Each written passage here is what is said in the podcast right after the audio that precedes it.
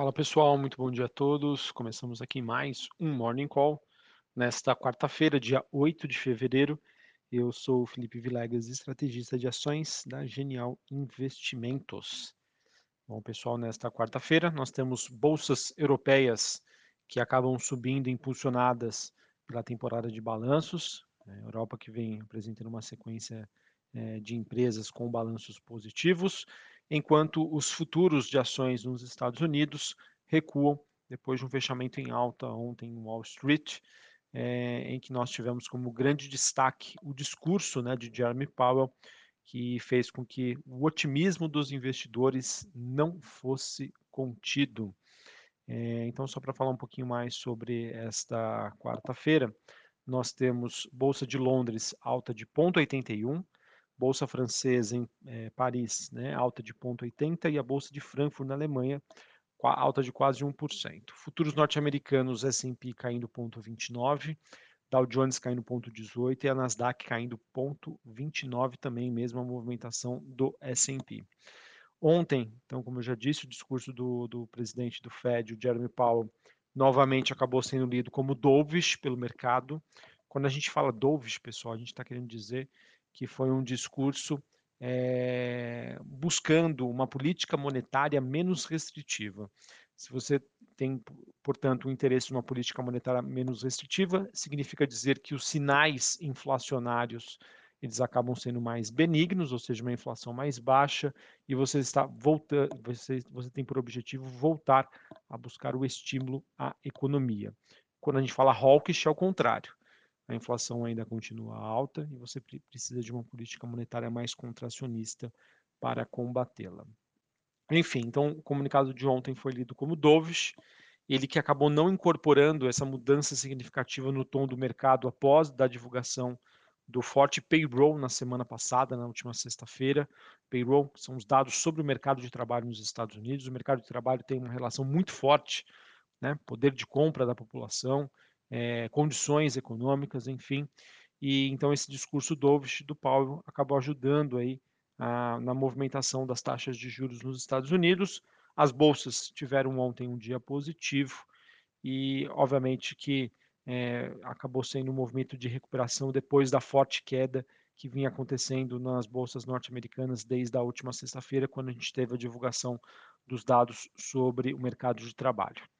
Hoje, nos Estados Unidos, como nós temos uma agenda praticamente vazia de indicadores importantes, destaque-se, né, o mercado deve ficar de olho é, nas autoridades do Fed que vão discursar ao longo do dia. É, dentre elas, acho que a principal é o presidente do Fed de Nova York, o John Williams, ele que vai participar de um evento ao vivo em é, do Wall Street Journal às 11h15 da manhã, horário de Brasília, e mais cinco dirigentes do Fed discursam ao longo do dia, ou seja, vai ser um dia bastante intenso em que o mercado irá coletar pistas sobre a visão desses membros do Fed em relação à atual situação da economia norte-americana e como isso vai influenciar na trajetória de juros nos Estados Unidos. É, outros indicadores que eu gosto aqui de passar para vocês, a gente tem o dólar, o DXY caindo 0,28, 103,14 pontos, taxa de juros de 10 anos nos Estados Unidos caindo 0,53 a 3,65. Esse movimento de queda da taxa de juros, por conta do discurso do Ovish ontem do Powell. É, Bitcoin subindo 0,75, 23.150 dólares. E quando a gente olha aqui para o desempenho das commodities, a gente tem aí mais um dia positivo para o petróleo, se não, se não me engano, a quarta alta consecutiva é, o contrato negociado em Nova York, o WTI 78 dólares, alta de 1,19. O Brent, que é o contrato negociado na Bolsa de Londres e que serve também como referência aqui para as ações da Petrobras, alta de 0,90, 84 dólares o barril. É, em relação à movimentação do petróleo, segue no radar do investidor as expectativas de recuperação né, e também de concretização é, da demanda chinesa. É, o mercado que vem acompanhando aí uma, uma, uma forte sinalização né, de demanda por parte da China, o que está influenciando positivamente uh, as, as ações, não, perdão, a cotação do petróleo. A gente também segue com um dia positivo para o minério de ferro e metais industriais. minério de ferro que fechou com uma leve alta na bolsa de Singapura. Uh, e pra, olhando para a bolsa de Londres, a gente tem cobre subindo 1,5%, níquel subindo 1,72% e o ouro subindo 0,38%. Assim, pessoal, com esse dia, digamos, um pouco mais positivo para as ações globais, com exceção é, dos futuros norte-americanos, mas eu acho que tem um pouquinho aí de realização de lucros, enfim, o mercado ainda buscando ponto de equilíbrio. Eu acredito que hoje possa ser um dia em que pelo menos as exportadoras brasileiras tenham um dia aí positivo, tá? com essa repercussão aí de alta das commodities, com o mercado um pouco mais esperançoso aí, depois de dias um pouco mais voláteis, é, mais esperançosos com a China, tá? E o aumento aí da demanda por conta da, dos aumentos aí da mobilidade social. Beleza? Assim, pessoal, só para a gente fechar o cenário global, é, eu acho que os ativos internacionais eles continuam no modus operantes entre uma expectativa de um otimismo diante de um pouso suave nos Estados Unidos, com bom crescimento né, e, uma, um recuo gradual da inflação. Do outro lado, receios de que vai ser necessária uma taxa de juros que deva permanecer ou num patamar mais, mais elevado e ou um patamar elevado por mais tempo. E que, obviamente, que isso é, levaria a uma deterioração mais forte da economia americana, prejudicando, assim, os resultados corporativos por lá. A minha opinião, pessoal, ainda estou um pouco mais enviesado nesse segundo cenário, de que a gente pode ter ainda uma inflação persistente, um mercado de trabalho que segue muito forte, muito consolidado, o que deve, na minha opinião, ainda dificultar o trabalho do Fed é, de combate à inflação.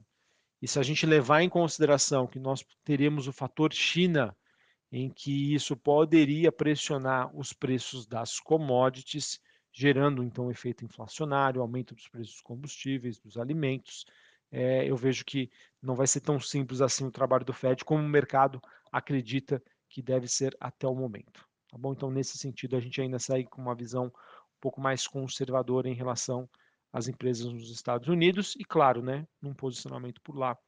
É, a gente está recomendando ações ligadas a setores mais perenes, é, menos sensíveis às movimentações das taxas de juros. Tá bom? Sobre o Brasil, pessoal, os ativos locais acabam seguindo uma dinâmica mais negativa, totalmente na contramão. Né? O Brasil que segue muito descolado do, das movimentações internacionais e a gente tem aí o presidente Lula né, insistindo num discurso de confronto com o mercado, né, com, principalmente com o Banco Central, ao invés né, de tentar buscar uma pacificação aí do país é, e medidas né, de política econômica que vão ajustar aí as condições da base da economia brasileira, proporcionando crescimento econômico de maneira sustentáveis, sustentável, perdão. É, então nós temos então jornais repercutindo as duras falas do Lula, né, contra o Banco Central brasileiro e o mercado, é, além, claro, né, de uma tentativa que até o momento se mostrou bastante ineficaz dos aliados do presidente em tentarem diminuir a temperatura da relação e o tom aí de ataques após as atas do Copom. É, vamos ver, vamos acompanhar como essa novela continua ou se ela termina ou não. É, a gente em breve aí vai ter um anúncio sobre quem o atual governo vai é, direcionar, indicar para pra, as cadeiras né, de diretoria no Banco Central. Isso vai ser importante para entendermos se o governo quer colocar uma, uma figura lá que tenha um pensamento mais ou menos parecido com o Campos Neto ou alguém com pensamento, né, com uma linha de pensamento totalmente diferente. É, enfim, essa, essa queda de braço continua entre governo é, e o Banco Central, e isso obviamente acaba repercutindo de maneira negativa sobre as expectativas do mercado em relação à trajetória de juros é, e, obviamente, o, o, na relação entre o dólar e o real. Ontem acabou acontecendo uma movimentação bastante interessante em que os vencimentos mais curtos da taxa de juros, ou seja, o mercado precificando a taxa de juros de curto prazo, a gente teve até um fechamento da curva, ou seja, o mercado precificando menos juros.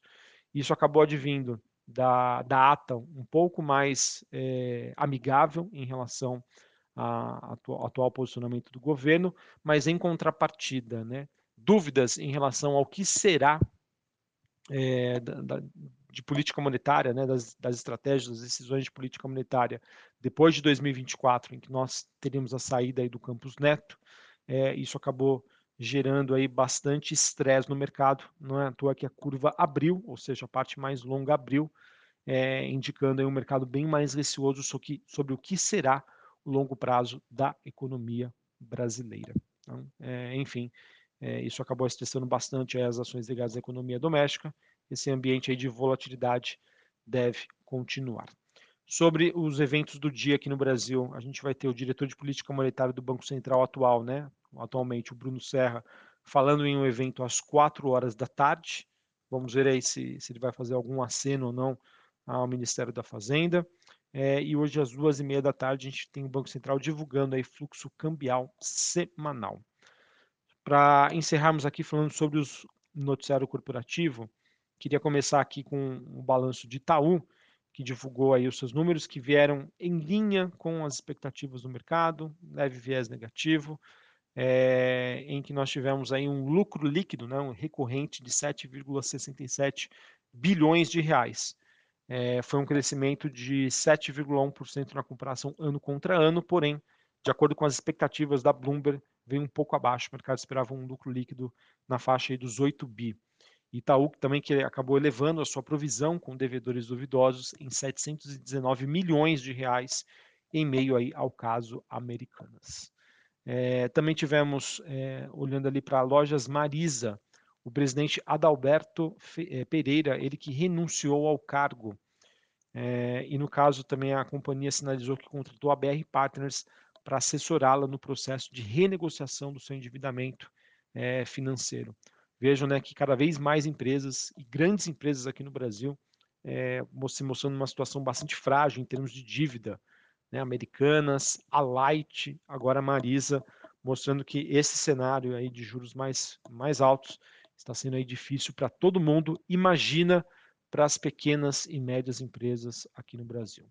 Falando em situação difícil, a gente teve a americana sinalizando ontem é, de que ela deve encaminhar uma nova proposta até a próxima semana e as, as negociações seguem sendo conduzidas aí principalmente por Luiz Muniz, que é sócio do Banco Rothschild, de acordo com informações do Valor Econômico.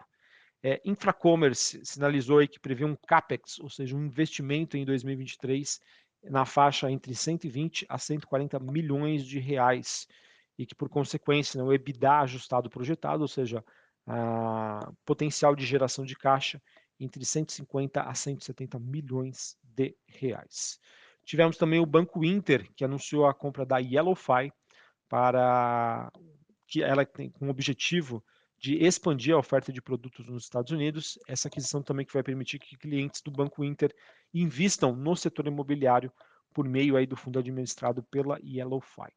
E por fim, nós tivemos a Raizen, ela que comunicou que a Edera Investimentos é, e Participação vendeu a totalidade das suas quase 331 milhões de ações preferenciais de emissões da companhia, representava aí quase 25% nessa, dessa classe de ação, e eu vejo com essa notícia, pessoal, apesar da indicação dessa venda, isso acho que deve ser positivo e melhorar os fundamentos de médio a longo prazo para a Raizen.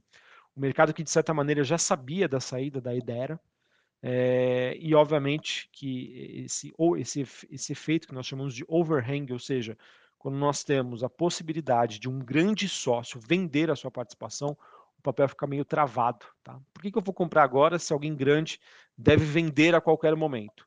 E com a conclusão desse evento, pode ser que melhore as expectativas do mercado ou encoraje com que o investidor tome uma posição aí longa, ou seja, uma posição comprada, acreditando que essa pressão de venda já ficou para trás. Beleza? Bom, pessoal, então era isso que eu tinha para passar para vocês. É um dia em que a gente segue com o exterior, na minha opinião, apesar da queda das bolsas norte-americanas com viés um pouco mais construtivo, influenciada aí principalmente pela alta das commodities, internamente a gente segue aí um mercado bastante volátil é, nessa queda de braço entre governo e Banco Central. Um abraço a todos, uma ótima quarta-feira para vocês e até mais. Valeu!